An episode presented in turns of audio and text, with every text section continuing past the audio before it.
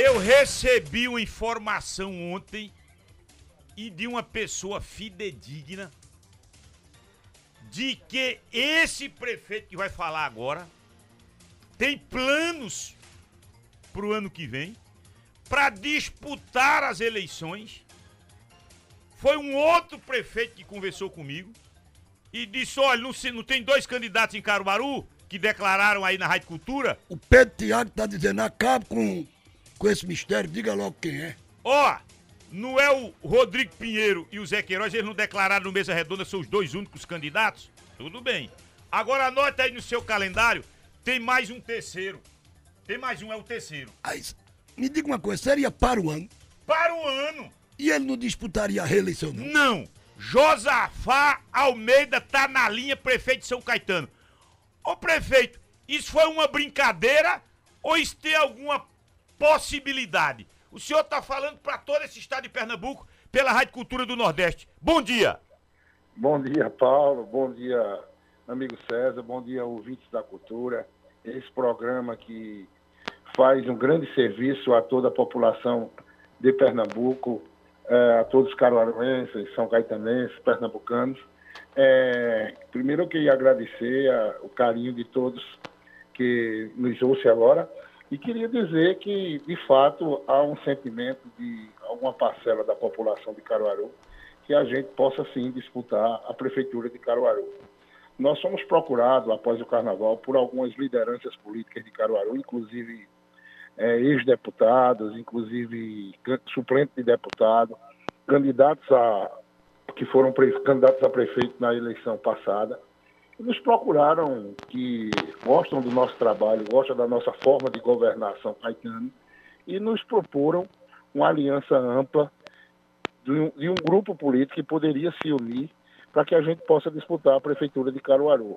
Em contrapondo ao prefeito Rodrigo, que, de quem eu tenho uma grande relação, né, por entender que não está fazendo um grande trabalho, esse pessoal, e um contraponto também ao ex-prefeito José Queiroz, por achar também que ele já contribuiu com Caruaru. E nós levamos isso ao nosso partido, ao nosso líder maior, União Brasil, que é o Luciano Bivar, e estamos discutindo isso, sem dúvida nenhuma, com essa possibilidade, sim.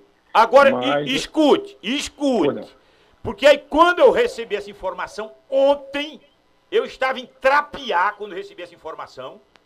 E aí eu questionei, questionei. Porque ele, segundo informações que eu tenho, ele teria, teria uma reeleição tranquila. Aí, pronto. Aí foi com foco nisso que você está me dizendo que eu fiz a interpretação e eu busquei uma raiz para essa sua eh, decisão que poderia trazê-lo para uma candidatura em Caruaru.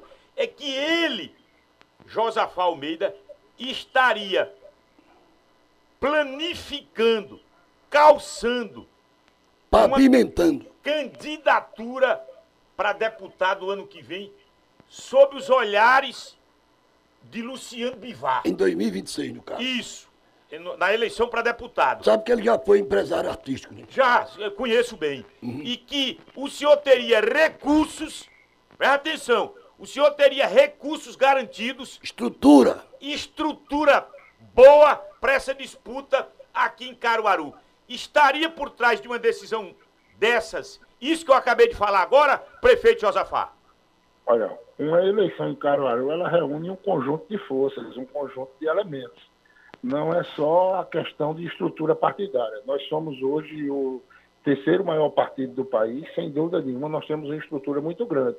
Mas a eleição de 2026, ela passa por 2024. Se nós formos para a eleição em Caruaru em 2024, é para ganhar a eleição.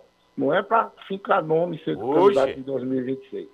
Essa eleição, a gente não faz uma eleição pensando na outra, não. Eu sempre.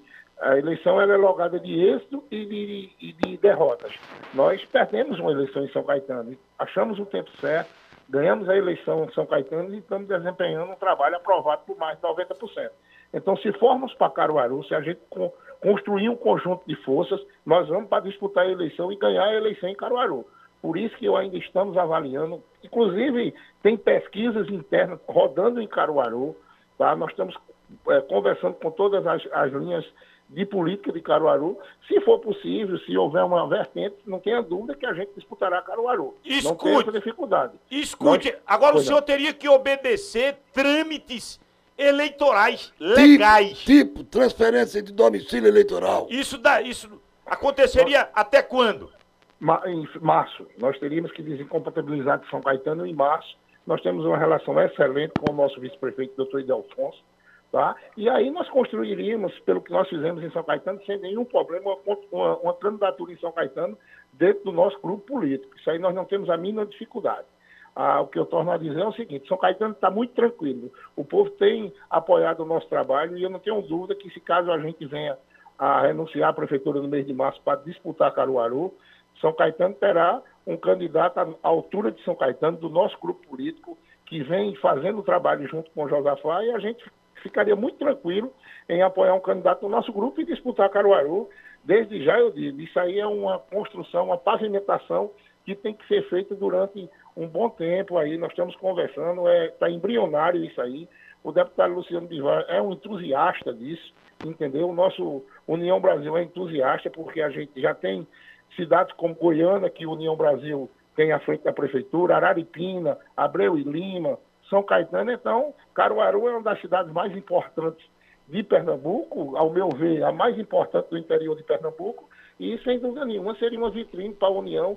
E pelo trabalho que eu venho fazendo em São Caetano, eu não tenho dúvida que nós realiza, realizaríamos um grande trabalho à frente da Prefeitura de Caruaru. Você seria o candidato de Bolsonaro em Caruaru, Josafá Almeida? Não, não, eu seria o candidato do povo de Caruaru. O candidato de Bolsonaro de Caruaru que se apresenta é o Fernando Rodolfo.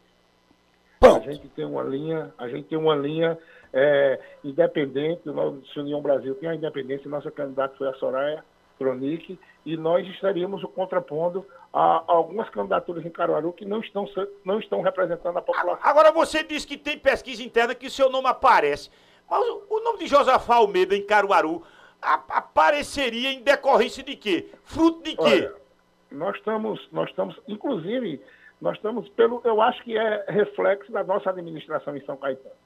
Eu não tenho dúvida disso, apesar que nós tínhamos escritório artístico, mas muito é, muito tímido em Caruaru, mas eu acho que já aparece, é descrito ao reflexo de Caruaru. Nós somos, nós fazemos fronteiras aí com, com o sítio posto, nós fazemos fronteira com a Pelada, nós estamos, somos uma cidade que estamos a 15 quilômetros de Caruaru. Então, tudo que você faz em Caruaru, em São Caetano, reflete em Caruaru e vice-versa. Isso, assim, isso é com Toritama, isso é com Bezerros. Enfim, nós somos uma metrópole do Agreste. Então, Caruaru é como se fosse a capital e a gente somos a, a, a região metropolitana.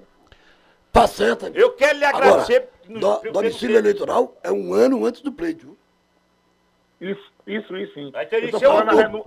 Eu estou falando a renúncia. Eu estou falando a renúncia. A renúncia é uma coisa. Agora, seu domicílio teria que ser transferido. Até outubro. Até, setembro. 3 de outubro. 3 de outubro. 2 de outubro. 2 de outubro. Estamos, estamos atentos, Paulo. Estamos atentos. Olha, Isto. eu quero lhe agradecer por ter atendido a nossa ligação. Eu, quando receber essa informação, eu digo, eu, eu vou procurar o prefeito para confirmar. O senhor acaba de confirmar, então a, a notícia ela é verídica. Eu estou muito atento a, a fake news. Então o senhor acaba de confirmar essa notícia que a gente recebia ontem.